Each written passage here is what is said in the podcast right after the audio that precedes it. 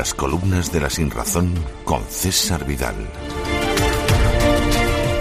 Concluye finalmente el año 2021 y el panorama para el próximo 2022 es todo menos halagüeño, ya lo sé.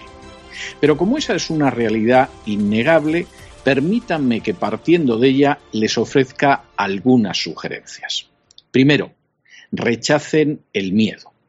Ni la economía ni los diferentes gobiernos de cualquier parte del mundo nos van a dar muchas alegrías, pero piensen que solo se trata de 12 meses.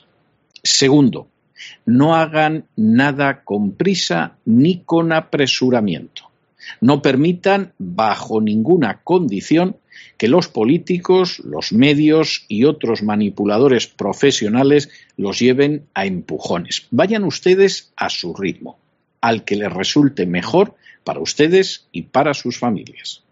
Tercero, van a hacer todo lo posible para robarle, pero usted intente ser antes que tener. La agencia tributaria, si vive en España, seguirá intentando llevarse todo, aunque no tenga ninguna razón, porque tiene que arrojar bonus a sus sicarios. Dedíquese usted a crecer interiormente y no se preocupe mucho de lo que tiene. Ya sabe que nos quieren quitar todo y que además sigamos siendo felices. Seamos felices y no nos preocupemos tanto de las posesiones. Cuarto, los buenos recuerdos que tenga usted del pasado.